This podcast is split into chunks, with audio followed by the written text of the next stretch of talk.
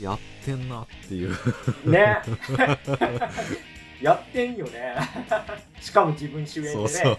かなりイケイケですよそっち方面では。いやほんまに。キレッキレの。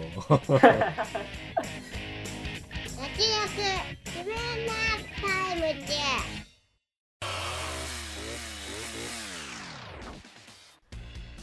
どうも慎太郎です。どうもそばですこの番組は映像業界で働く編集マンとアニメ業界に携わる構成作家が映画について話すラジオです。えということで始まりましたけどもえ今回は脱力コミックタイムズと題しまして10月11日より放送開始のアニメチェーンソーマンの原作第1部でいいんですかね。1話から97話までを特集していきますということではい。アニメ公式サイトを今見てるんですけども続々と新キャスト発表ということではい。豪華声優陣ばっかだなという。ば盤石の。うん。特に誰か気になりますか？僕めっちゃ気になってたんはポチタうーん。誰がやるんだろうと思ってたら伊沢しおりさんということで、うん。まあ、これはイメージぴったりな。のか伊沢しおりさん他は何やってる方なんですか？他は何が有名かな？こういうなんか小動物系の役結構多いですね。へえ。結構変わった声をしてるというか。うなのでこれはきっとアニメ化したポチタのグッズ売れるぞって感あ そういうそういう見通しが。じ いやもうこれはもうねマーチャンダイジングで稼いでくれる 慎太郎さんはなんか注目のキャスト陣とかいえらっしゃいます。サメの魔人ビームが花江夏樹さんですけど。もう花江さんねジャンプのアニメに出る率すげえ高いですよね まあ天智に負けず劣らずバカなんで。楽しみそうですね。あとはですね、キャスト陣もそうですけども、えー楽曲を提供しているアーティストもめちゃくちゃ豪華だっていう話ですよね。この前オープニングの話はちょっとしたよね米津そうですね、米津さんの話は軽くしたので、えー挿入歌もね、すごい試みをやってまして、全12話のエンディングテーマが1話ごとに変わっていくと。うんそうそうたるメンバーは名を連ねているんですけど、えー最新のとこではマキシマム・ザ・ホルモンというちょっと僕ら世代未来うちの芸人やな感じなんですけど僕は正直ここ数年マキシはあんま動向を追ってなくてですね今チェーンソーマンのホームページでビジュアルを見てるんですけどりょうくんが別人のように痩せてて驚きを隠せないですね。結構前よそれ いやもういかに僕は最近音楽から遠ざかってるのかという。あとは女王蜂もねうん。あれですよね。犬王ですよね。僕ら特集した映画で。アブちゃんがやってましたけどまあなんかやっぱ作る側も気合入っててね。なんかもそううできること全部やるっていうか。うん。すごいことになっていや本当にだってエメさんとか入ってますけどいや「鬼滅の刃」で主題歌歌ってたのにますうん。すごい豪華な使い方だなと思って。うんうんまあそういうわけでちょっと音楽もね毎回注目だっていう感じですねこれは。うんうんあああのちゃん。そうでしょ。豪華だなっていう。てるな。まああと新宿の立体広告とかね。ああはいはいありましたね。敵中のめっちゃ長いスクリーン。この間ちょうど新宿行ってきたんですけどうん。JR 新宿のところにありましたうんうんね、うん。まあそんな盛り上がってる。チェーンソーマンあとなんかビジネス界隈からちょっと注目されてるのはえっと、今回制作委員会方式じゃないらしいですね。うーん。今までね、あの、いろんな会社がちょっとずつこうお金出し合って、はいはい。制作委員会を作って、で、そこがまあ、コントロールするって形取ってましたけど、はいはい。もう今回はもうそれをやってないということで、結構ビジネス的にも挑戦してるっていう。えっ、とということはマッパーは100%出資ってことですか、い。や、どうやらそうみたいですね。うーん。でチェーンソーマンの原作というか出版している集英社が1円も出してないっていうのは すごい。なと。今までああったのかな？制作会社100%出資でやる。うんなんかプロモーション展開とか、まあ、その楽曲のエンディング全部違うとかまあ端々からなんかエッジ聞いてる感じはひしひしと伝わってたからなるほどなとは思うけどね。そうですね。がよく中国のビジネスと日本のアニメビジネス比べてその日本は制作委員会方式だから、うん。その海外に展開するときにいろんな関係各所に話し通さなきゃいけないのでスピード感がないみたいな。けど中国とかのビジネスはスピード感重視なんでちょっとなんかそこが海外進出する時のボトルネックだみたいなこと言われてましたけど、まあ、マッパー100%出資だったらねもうそこがイエスのジャッジすればいいだけなんで。うんそういう意味でもなんか展開しやすいのかな別に海外だけではなく、慎太郎さんが言う通り楽曲とかも含め。意思決定が早いというか。そうですよね。フットワークが出せるわけですね。これ相当自信なかったらできないですもんね。うんまあそれもそうだよね。裏を返せばね。うん。裏を返せばまあ危ない橋ではあると。リスクヘッジないか。らそうですね。まあそんなちょっとなんか新しい試みもしているということで。アニメージュアニメディア表紙チェーンソーマンで。であと日経エンターテインメントも表紙チェーンソーマンでもう出版界も。うん。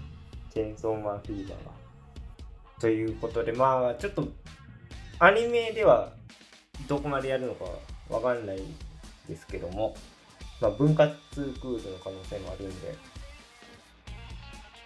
なんとも言えないですが、えっと、今回我々は一応97話までの内容でいろいろ感想を言っていこうかなという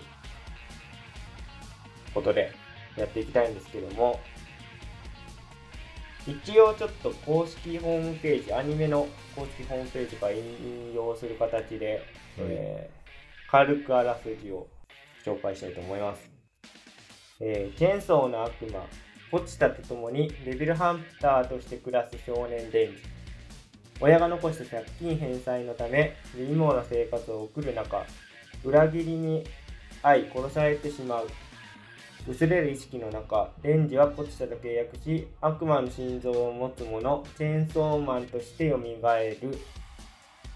という内容なんですけど。じゃあまずは脳の97話までの内容でちょっと雑感をはい。言っていこうかと思うんですけどネタバレガンガンするということで結構なんか、えー、と97話までの中でうんいいろんな章があるというか、うんうん。ちょっと正式に何編何編ってついてるのかわかんないですけど結構最終決戦がむちゃくちゃうん。うんあの結構驚きの展開というか。まあそこで終わっても不思議じゃないっていうか、うん、出し惜しみしない感じが。いやなんか牧間さん倒したらもうやることなくねって思うまあでも藤本先生らしいなと思うのは、うん、とファイヤーパンチも、まあ、途中いきなり映画取り出したりとかそのうん章ごとにやることをどんどん変えていってるっていうのはう、んまああったので今回の場合も、まあ、最初、えー主人公がデビルハンターとしてこう働き始めていきなりレゼとか出てくるじゃないですか。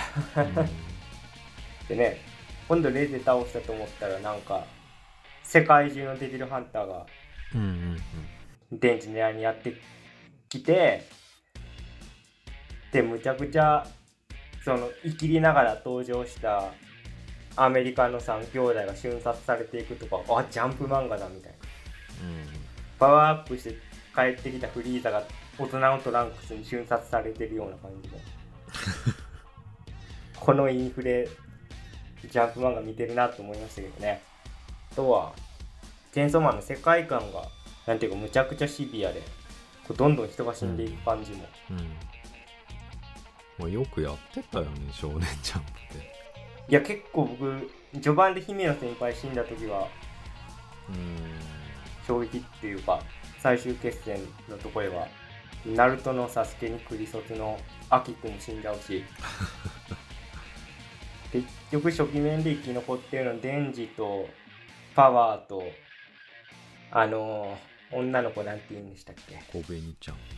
あ小紅ちゃんぐらいでしょ小紅ちいや小紅ちゃんいいんだよ。不憫な感じが。もういいろんなことがあったからデビルハンターやめますって言って今度ファミレスで働き始めるんですけど そのファミレスもなんかブラックっぽいっていう嫌な感じ出てたよね最初。の嫌な感じでね、まあまあ振りなんだけどねああいうなんかギャグセンスむちゃくちゃ好きなんですよね。藤本先生、まああれでも特別にかなりお笑いに振ってたよね。振ってまあ、ましたね。ただシュールでもありって感じなんだけど。ファミリーバーガーだっそうなんかけ、ね、そのうん掛け声があるんだよそう。で結構なんかディズニーのキャストみたいにうんうん。やらなきゃいけない、やらないといけない。みんなで明るく。決まりのパターンが。あってそうそれ何回も繰りら繰り返して天童にしていくんですけどやってること普通にスプラッターっていうところが。でも一人ずつ死んでくからね しかもファミレスの店員たちもなんかそれ受け入れてるって別にそんな取り乱したりしないっていう。ところがもう完全にコメディーでしたけどまあしかも小紅ちゃん会ってできたし。あの緊張感、いいいいキャラですよね、うん。ファイヤーパンチ見た時より結構モンタージュ表現がむちゃくちゃ多用されてるなと思ってあの同一カットをこう繰り返していくんだけどうん。こうどんどんどんどんその画面上の絵の構図とか全く一緒なんだけど繰り返すことによってこう意味合いが変わっていくっていうようなその映画の手法としてあるんですけどうんデンジとアキくんのなんかやりとりのとことかも全く同じコマ同じ構図、だけどそれでちょっとなんかねギャグにしてたりっていうのが今回むちゃくちゃ多いなと思って。まあ、ギャグにしてたり人死ぬとこで繰り返してたり、まあ、印象的なシーンでね。そうですね。あえて単純に半分に分けるとか、結構用いてる手法としてそうですね。なんかファイヤーパンチの頃はそこまではまあややってましたけどそこまで別に対応してなかったんで、うん。まあ、今回意図的にこう映画的なうんなんか感じで小回りしてるなっていうのがそのアクションシーンとかにも多くてなんかこんな切り返しみたいな小回りであやるんだみたいな ところとかあって結構ねそういうところはおおと思いましたね、うん。完全に真横からのショットとかねそうそうそうそう。そうなんですよ。あんま漫画じゃ見ないなっていうような。まあまあ細田さんとかね横あそうですね。パンするよね真横からのうんそういう、まあそういうのを彷彿とさせるようそういう映画的なとこもありつつまあ僕はそんな感じなんですけど慎太郎さんはいかがでしょうか？なまあ俺はまあファイヤーパンチ出たけどファイヤーパンチってめっちゃグロいし暗いよね。でまあ一応映画撮るあいつはめっちゃ明るいみたいな。まああいつぐらい、うんそうぐらい。逆に言うめっちゃ陰惨やん、うん。もう全編にまあ最初からもう腕切り落として食わしてるとかさ。読み切りの時点からそんな感じです、まあ主人公はずっと痛みして売ってるしさ。うん。まあちょっと暗すぎるなって思ってたんだけど、まあチェーンソーマンはねやっぱそう,、まあ、そういう意味ではやっぱ間口が広いっていうか、まあ、とにかくデンジがバカでね好きなんだよな。もうとにかくバカ。で あのね、うん、まあいろいろあるんだけど、まあ一部で言うと、まあなんか緊張感高まって、あの、刀の魔人と戦う時に、うんまあみんな、もう何大人数か大人数で行く時にみんな緊張感高まってるなんかもう、デンジのカットはもう、あくびしてて、ふわーとか言って、まあしかもそのセリフ一つじゃなくて、その後に、あっとか入ってて、もうめっちゃバカだな。って。まあそういうのね、めっちゃ好きで、で、まあ2部でも一個めっちゃ好きなカットがあって、まあその、まあそれも全然日常でね、あの、ストーリーには直接は関係ないんだけど、なんか、人間椅子させられてるの、クラスメイトに。させられてるっていうか、自ら進んで10円で請け負ってんの、人間椅子を。で、女の子上に座ってて、で、その子は机普通に座ってることを楽しそうに話してて、で、その時に女の子がわははって笑うんだけど、もうその時もデンジもなんか釣られて一緒にハハハって笑っちゃっててでもその女の子2人は全く会話にデンジは関係ないわけでなんかデンジ釣られて笑ってんのめっちゃバカだなと思って。なんかもうその分かりにくいところにもめっちゃバカさがにじみ出ててなんか好きだなと思うんだよね。でなんかルールが違うみたいな主人公ってやっぱこれ結構歴代あると思うけど、まあ、心地いいなと思ったな。なんか判断基準が全然違うみたいなエヴァで美里さんが日本人の心情は察しと思いやりって言うけどなんか察しと思いやりがなんかこう煩わしい時ってあるんだよな。っていうものの逆行いく感じであその切り口あったかとまあ近いとは思うんだけどなんかやっぱ心地いいんだよね、行動一つ一つ発言一つ一つが。まあそれはパワーにも適用されるしまあ電磁とパワーがまあめっちゃバカでいいなっていうのはまあ前編にわたってあるか物語上のその設定とも一致しててなうん。あの先生がいいなんか強いデビルハンターの条件みたいなの言うじゃん、うんうん最初。にそれ頭のネジいかにぶっ飛んでるかみたいな、うんで電磁とパワー見て100点って言うんですよね。うん。まあ受け答えちょっとして、でね、そこのそうそう。このだから物語上の妖精とその電磁のバカさが一致してて、まあ、だからこそ強いんだっていうとこに説得力があるなと思いました。ででもまあバカだからこそまあデンジはすごい悩むじゃんなんか最初からこれをするんだっていう主人公じゃなくてさ。あっち行ったりこっち行ったりして。自問自答を繰り返しながら牧間さん倒すからまあそれもうめちゃめちゃいいなと思ったね。だって牧間さんだからこうこうだって決める主人公なら牧間さんに勝てなかったと思うんだよね。うーん。なるほまあ、ずっと支配を続いてたど、うん。だだからまあまあ迷いがあるってことは裏返せば柔軟性がある、まあ、考えるのをやめない。主人公だなって思ったな、まあ、考える量がどこまで あるかは分かんないけどまたやっぱり恐怖が力になるっていうのはさやっぱ崇拝が力に神の力になるアメリカンゴッツ知らないってことはないんじゃないかなと思ったけどな。いやー似てそうですよね。うん。めちゃくちゃドラマを見てそうな。うん。まあやっぱ僕はすごいなと思ったのは第1話の書書き込みがすごくて印象的な主人公のセリフで、まあ、主人公は結構第1話の最初の段階から、えー自分の臓器を打ってデビルハンター稼業してるっていうか。なんかそういうもう追い詰められてる少年が主人公なんですけど、まあ、これって結構ファイヤーパンチもまあ近いとこがあって、まあ、ファイヤーパンチの方はもう自分のこう肉とか人間の肉を食べて兄弟とかをこう生きながらえさせるみたいな世界観なんですけど追い詰められてる少年が主人公っていうとこは、まあ、今回も一緒なんですけどそのセリフでそんな主人公が望むものが食パンに、えージャム塗って食って女とイチャイチャしたりして一緒に部屋でゲームして抱かれながら眠るんだっていうね。これが夢なんですよ。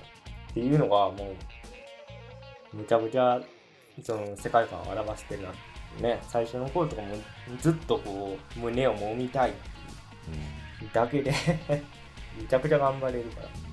うん。またそういうとこなんか向こう側向こう側っていうかなんか一歩進んでまあ読者はまあそのいけないってことで妄想がいくらでも膨らむと思うんだけどなんか触ったらこんなもんって言った漫画ってまああんまなかったかなと思ったの確かにそうしかも好きな相手じゃないとダメとかはいはい。なんか繰り返し繰り返し結構メッセージ発してるなとは思ったな。で結局好きな相手でダメってこうデンジャー思っていくんだけどそれも結構牧間さんによって植え付けられてるものだったっていう裏返しが入ってくるんで深いなっていう。最終決戦のところはあんま整理できてないんですけどそのチェーンソーマンがうん。なんかみんなのヒーローみたいになって人々がなんかもうチェーンソーマン最高ってなっていくと、うんうんうん。そのキャラクターとして消費されるあるね。っていうことを言うててだからキャラとして消消費されると弱くなるみたいな。うん。まあ悪魔を恐れられていればいるほど強いんだもんね。この世界に。そうなんですよね。うんうんうん。だこの例えが適切かわかんないですけどなんか貞子とか完全にそんな感じじゃない。うんもうなんか怖くないですもんね今の貞子は始球式とかしちゃうもんうんうんうん。ちょっとなんか多分リングのファンが見たら解釈不一致だろうなっていう。まあそういうようなことをちょっと言ってるんかなとかって思いながら読むとなんかそういうことを漫画でやるって難しいけど見事にやってるなと思って。まあマーケティングだよね。キャラがアイコン化してっちゃうんだよね。うんそうですね、まあただその方がなんかまあ知名度上がってるっていう。上がってるしそう。上げれるし 映画の、うん。映画の宣伝できるしっていう、まあ、ただ怖くなくなっていくっていうね。まあでも映画好きだからさまあでももうそのものを表現してんじゃないかなとは思うけどね。もうもはや例えじゃなくて。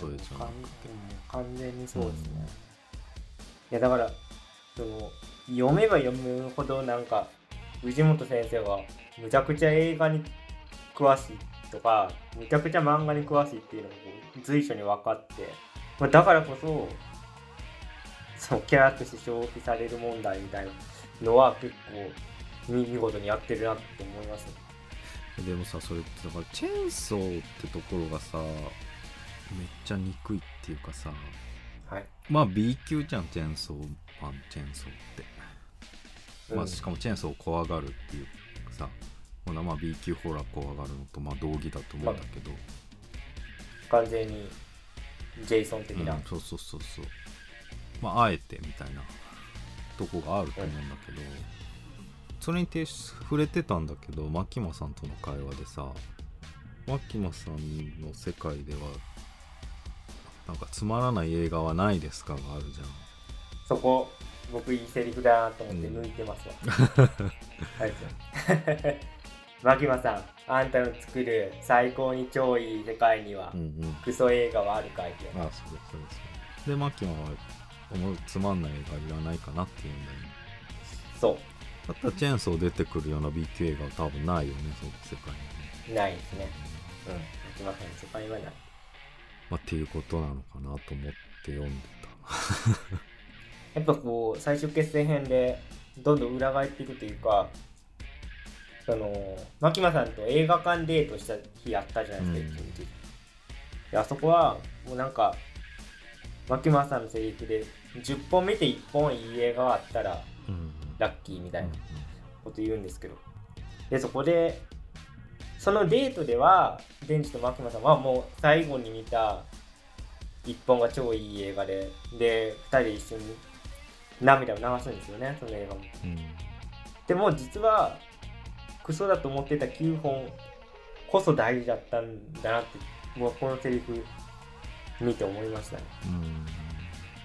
多分藤本先生どっかのインタビューかなんかで言って,、言ってましたけど、ま、タランティーノのブラインドハウス。うんが結構インスピレーションうん。としてあって、っていう話をされてたり B 級感みたいなところも意図的に漫画の中に入れてるなっていうところも随所にあったし。うん。そういうところのなんかね B 級愛みたいなのは感じますよ、うん。まあ今ちょっと人気出ちゃって弱ってきてるけどなんかでもチェーンソーとか、まあ、B 級ホラーっていうのはさなんか怖がりに行くもんじゃん、うん。だからまあなんかそういうイフの仕方とかまあそういうものをなんか力に変えるのかなっていう最後らへんは。なんか他の闇の悪魔とかと違うのはそういうところなのかなって。いうなるほど。っていう。あなんかーまあいや、結構うん結論的な、まあうん。うん俺の妄想ですけうん、いやいやいや、どなんでなんでチェーンソーなのかな。はそこなのかなと思う。ん、うあえて怖がりに行く対象なのかなと思ったの。まあだからマージンとかその悪魔の造形とかもまあ完全に B 級路線うん。でサメとか完全にそうですし。うんうんうんまあサメが味方のマジ納得だよねそこの流れでいくと。そうね。いやだからチェーンソーチェーンソーのやつがサメの上に乗って戦うとかも完全にボンクラオタクの発想なんでちゃバカだよね。だからいいよねやってんなっていう。いや最高ですねででも僕はすごいと思うのはそういうまあ B 級への愛もありつつなんていうか結構シネフィル的なとこもあってレゼと夜の学校で歩いてでプール入るとことかあるじゃないですか。でこれ完全に岩井俊二の台風クラブでうん。いやもうこれ全く同じシーン台風クラブで見たわからのそのデートの最後に確か一緒に花火見てうん。の祭りってだね。でキスしてそうそうそう。でキスしてで次の瞬間もう舌噛み切られてバトルっていうこの,、うん。この緩急しびれるんですけどうん。いや台風クラブからの打ち上げ花火って完全に岩井俊二やんって。思っちゃうし好きなんだろうなと思う。そういうとこもやっぱすごいなっていうか、まあ、B 級だけじゃなくてそういうとこも抑えてるぞっていう。めちゃくちゃ映画詳しい人じゃないとできないやり方だなっていうとこもありますし。あとはこの作画ですよね。やっぱ絵がむちゃくちゃうまいですよね。力なんか入れてるところといい意味で抜いてるなっていうところがあって僕から見るとそのねアクションシーンとかは結構いい意味でスピード感重視でうん。あんま書き込みで見せるっていうよりはもう勢いでやってるっていうところがあるなと思うんですけど、えっと、一方でデンジと,、えっとアキとパワーが、まあ、3人で共同生活してるんですけどそこの書き込みとかはすごい細かいんですよ。テーブルの上にこういうお菓子があってとかうん。位置関係こうでとかあと日常の芝居の付け方とかデンジがこう毎回お皿洗ってたりとかそうですそういうとこはむっちゃ緻密に書いてて、まあ、だからこそこう秋くん死ぬとこ悲しいんですけど。だから結局、まあ、マキマさん倒してでその後にこう小さい女の子がなんか転生した少女的なやつはナユタっていうんですけどナユタが出てきた時にレンジに対して、まあ、ポチタが、まあ、マキマは家族が欲しかったんだみたいな対等な関係の人を求めていたんだみたいなことを言うんですけどずっと序盤のデンジとアキとパワーのその日常描写との対比が最後に効いてくるところもちょっとグッときましたね。だそこで結構、まあ、デンジは疑似家族的な体験通じてこう成長しているんで、まあ、今度はデンジがナユタに対してなんかそういうのを教えてあげるような立場になっていくのかなっていう感じで僕は見てましたけどちょっと第2部はまだ読んでないんでどうなるかわかんないですが。うんまあ、あと話畳んだあの話数で畳んだってのはなんか、うん、これまでの引き伸ばしとは全然違うよなっていう。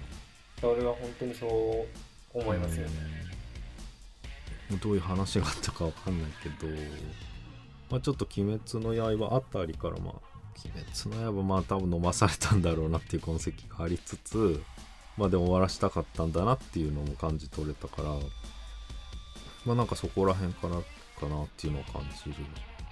これ難しいとこですけど「鬼滅の刃」ってなんかあれもさ最初大炭治郎鬼殺隊入ってそれからうん。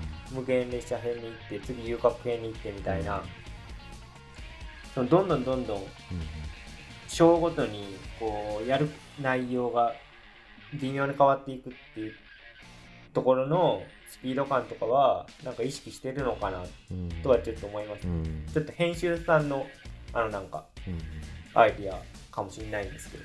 うんまあそれは進んだところかもしれない。そうですね。でそうでないところはなんかこうさ鬼殺隊の隊長が何人いてとかさ。うんうんまあめっちゃ長くしようとしてるなってとこはなんか昔のジャンプだなって感じで。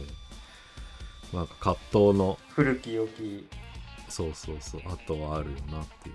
まあ、完全にブリーチマナーというそうかそうそうまあ、古くはセイントセイヤ的な、うん。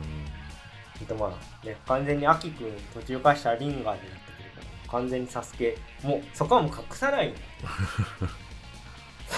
この最初最初キツネじゃないですうんうんか、あナルトって思ったんだけど途中からなんかお前の目に入らせてくれみたいなやつ来るじゃないですか未来未来予知未来の悪魔ね。シャリンガーか隠さないんだって思って。そこはちょっとなんか、うんうん。ねいい意味でその海外の映画監督的っていうかいやもうこれはあの映画から撮りましたみたいなこと言うじゃないですか結うん。構、いやそういうところに通ずるものを感じましたね。まあだからその車輪があたりはちょっと言われてやってる可能性もあるよね。編集さうんに、ん。もう鉄板なんで、まあ、まあ確かにな。呪術にもいるしなシャイニーが呪術もねまあ呪術も新しいからねだいぶ抜けてきてるけど。それ以前がね。まあ、呪術だって結構なんか中二試験っぽいとことかなんていうかまあハンター試験的なとことかあるしな。ワールドトリガーとかもずっと中任試験だからね。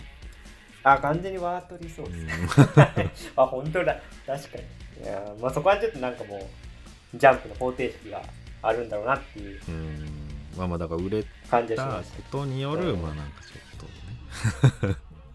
そうですね。良くない面というか、うん。まあもちろん商売だからね。でだからそういうものから意図的になんか逸脱していくような、まあ、ことがまあ多分すがすがしさにやっぱつながってるのかなとは思ったなまあ、全部読んだ時はもうね大興奮状態だっ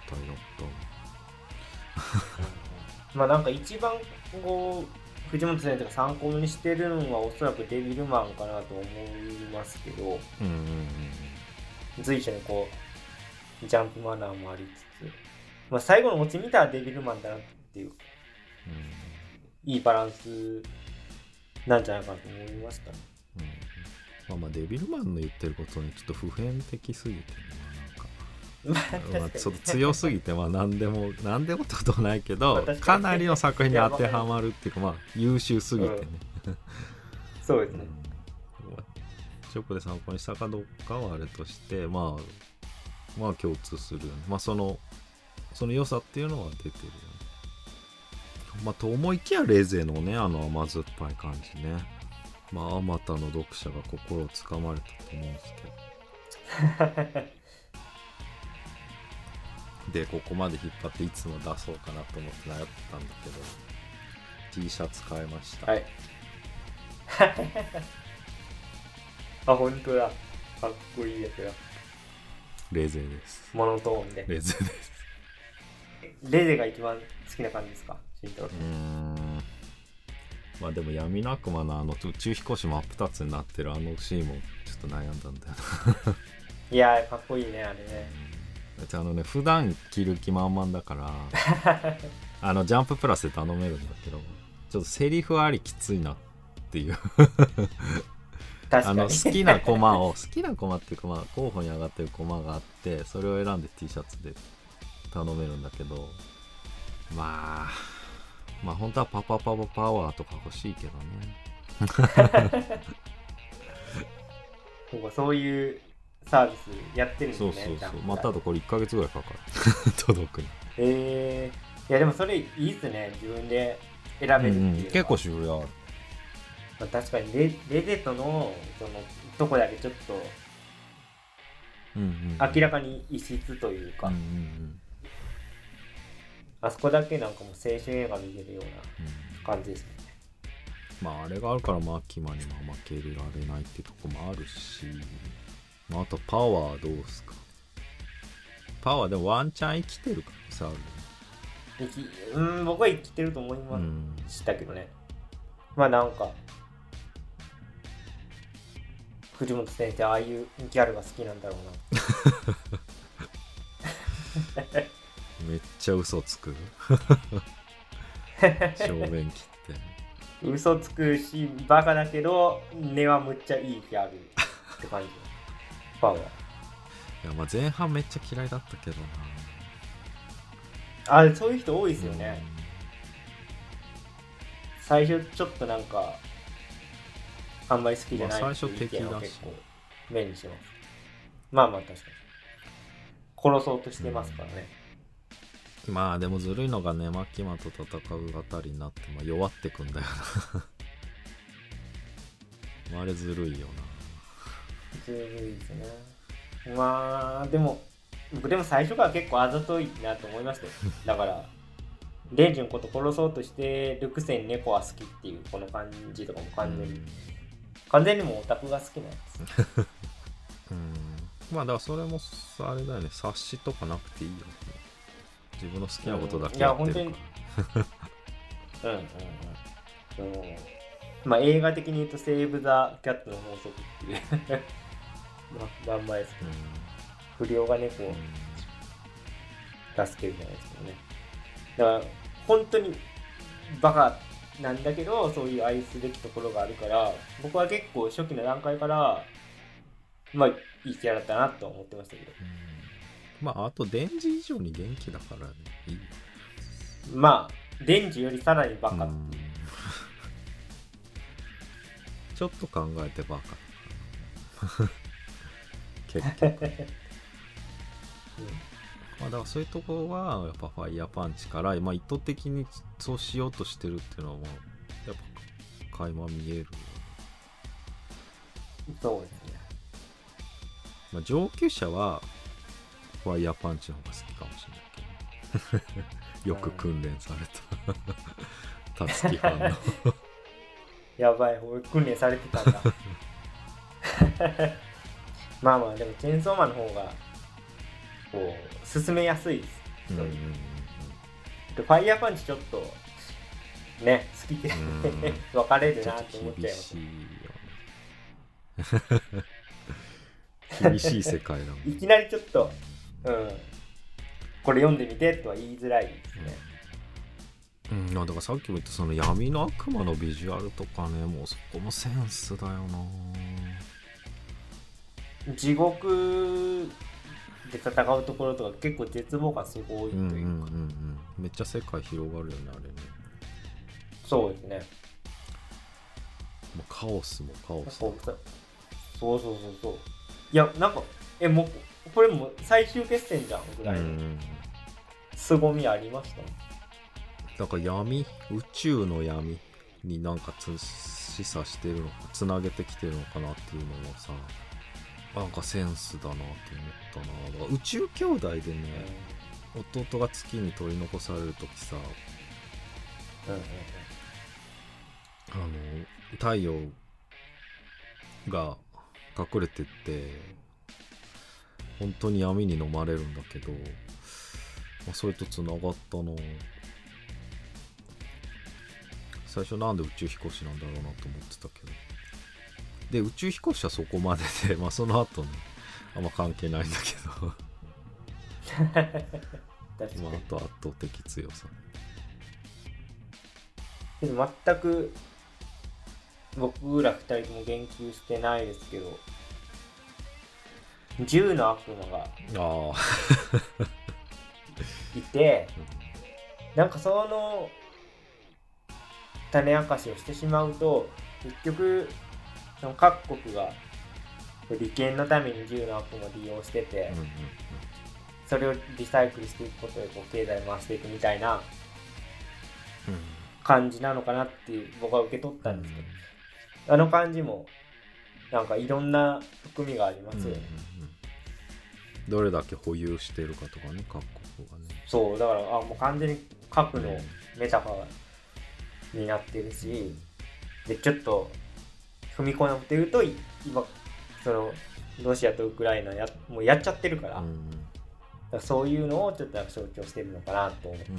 読んでましたね、まあその連載で読んでる時はまだロシア・ウクライナ戦争、まあ、ここまでなってなかったので。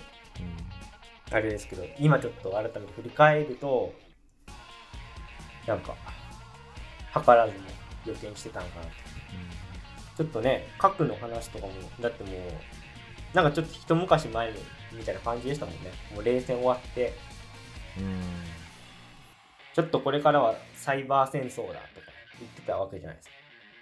けどまあ全然20世紀型の戦争を今やってるのでそう考えるとやっぱ銃の悪魔のところは今読むと余計ちょっと切実な問題として捉え返すことができるというか、まあ、できるって言い方はあれですけどと捉え返しちゃいますよねっていう。もう逆に今核のこう核に言及し始めてるもんね。うん。むしろ当人たちがそう考えるとやっぱ97話の中にめっちゃ詰め込んでますよね。うんいや考えられてるよねあんなバカばっかりなのね。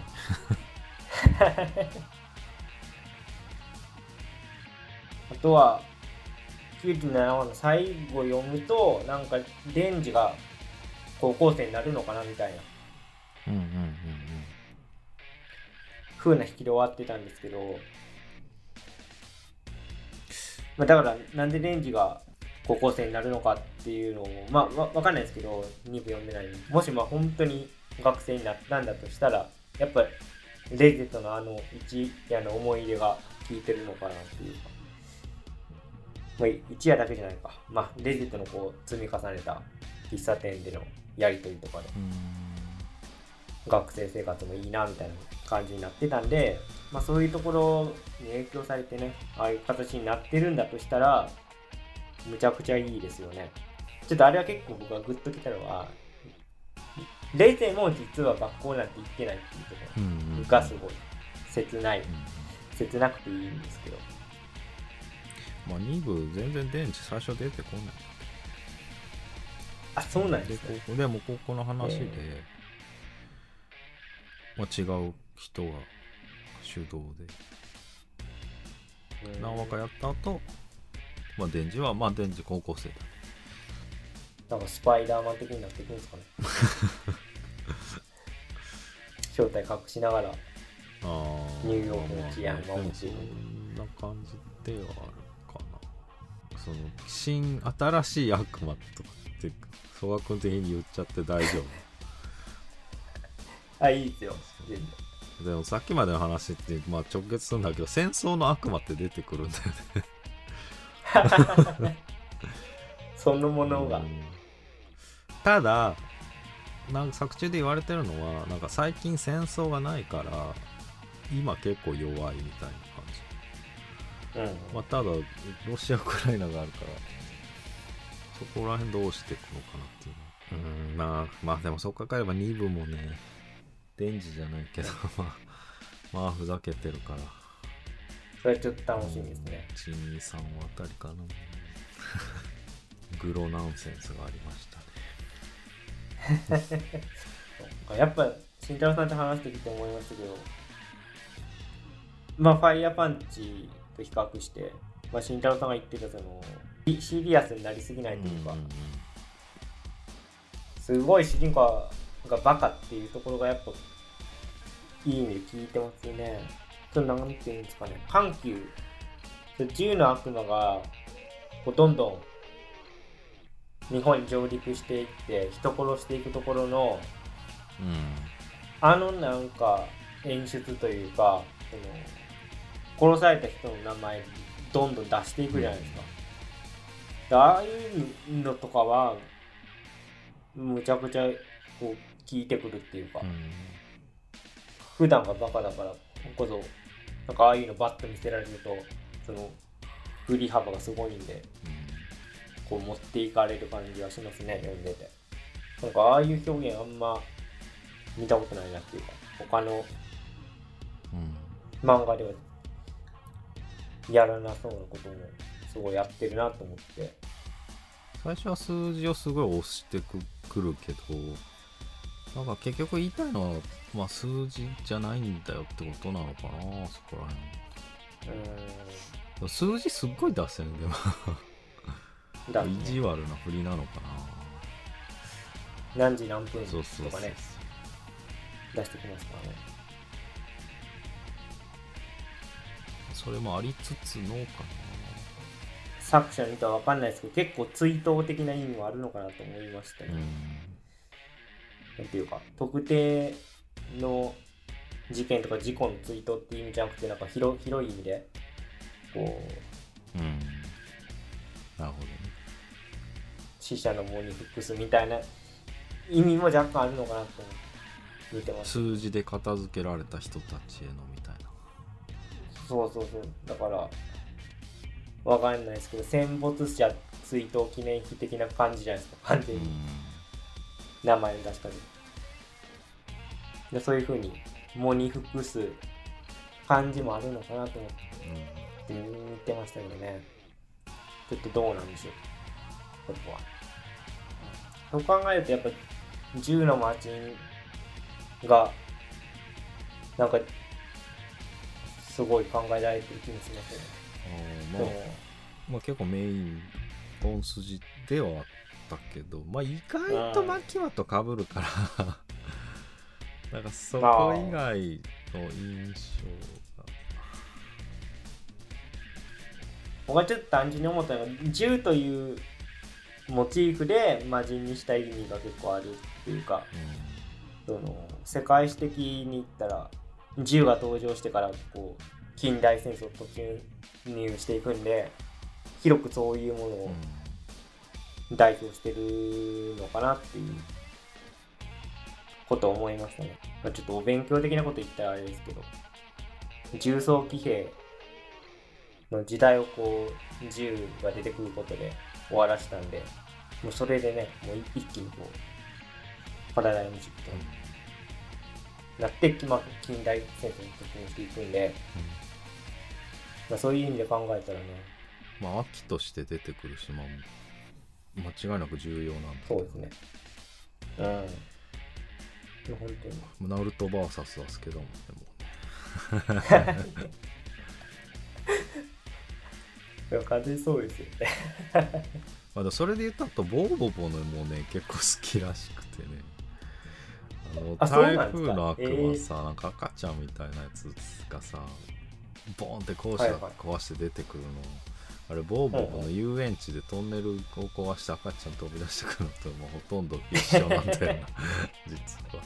そう、うん、で2部にもなんかあこれそうなんじゃないかってとこもあった。えー、懐かしいなもう 鼻毛神経。もう最初みんな戸惑ってて。えページ読み飛ばしたってボボケが唐突すぎて。ギャグ漫画家の先生の受難を感じますよね。だから ボーボボの先生も今もう消えちゃってますからね。なんか可愛い絵柄でいろいろやろうとしてたけどね。そうですよね。試行錯誤してた時ありましたよね、そうかそうかボーボボ好きなんですね、うんそれはまあていうか漫画が好きなのあなるほどね。まあそれはそう相当もう読み込んでる感じしますもんね、ファイヤーパンチとチェーンソーマン2作を見ただけでもね随所に。まあ映画だけでもダメで漫画だけでもダメで俺たちの戦いは続くぜっていうことでいいですか？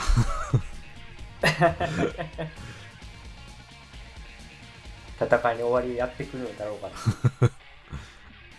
な 死ぬまで消費し続けていくしかない。あいつになるか分かんないですけどね。また第2部が完結すれば。はい。まあ いつになるねんって話です。ちょっとまあ試験的に脱力コミックタイムス的に今回チェーンソーマンやりましたけど。はい。なんか機会があれば他の作品でもね。うんやっていきたいなと思うんですけど。難しいですね。チェーンソーマンは一応第1部でうんこう一区切りついたからやりやすかったけど。キリね。結構ね連載中のやつは難しいかもしれないですね。うん。まあまあ紹介形式でもいいし、ね、あとお互い。に、うんうん確かに確かに。ああいいですねそういうパターン。じゃあなんかいいネタがあればまた特集したいと思います。真面目な会社員か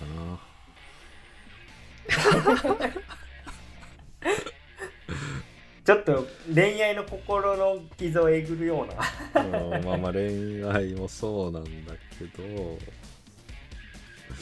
いやまあいろんな傷をえぐる漫画ですから。えぐる。よ ねそれだけじゃまあ僕はちょっと大して読んでないんであれですけど。腰が重いなそれは。いやよかった。めっちゃよかった、あ本当ですか？うん、あれはもう完結したんですか？終わった。おおー何巻ぐらいで？4かあむっちゃ読みやすいですねそれは。なるほど。ないやーよかちょっとお互いだいぶ身を削りながら紹介する感じになっちゃうんですけど。っ た紹介も何もないけどでも。まあおすすめですっていう。あそうですね。いや普通に面白いしなんかい今やってるかわかんないですけど僕が、えー、と真面目な会社員見た時は結構無料公開もされてたと思うのでちょっと身を削られるような物語を読みたい人は ぜひ検索してあの1話だけでもいいんでね試し読みしていただければうん。あこういう感じかっていうのを分かっていただけると思う。これはちょっとクラウドっていうのがね。うんまあだ痛みを言語化してるか あそうですね。い痛いですねかなりらね、ね痛い。うん、男の僕らが見てもこれ食らってるんだから女性の方見たらねちょっちょっと閲覧中よりそうかもしれないですね。あのぜひいい作品なんでいろんな意味で。ぜひご覧になってみてはいかがでしょうかという。まあそんなとこですか。はい。じゃあ今日はこの辺で、えー以上脱力。キネマタイムズでした、ありがとうございました。ありがとうございました。脱力キネマタイムズそれはいいんですけどね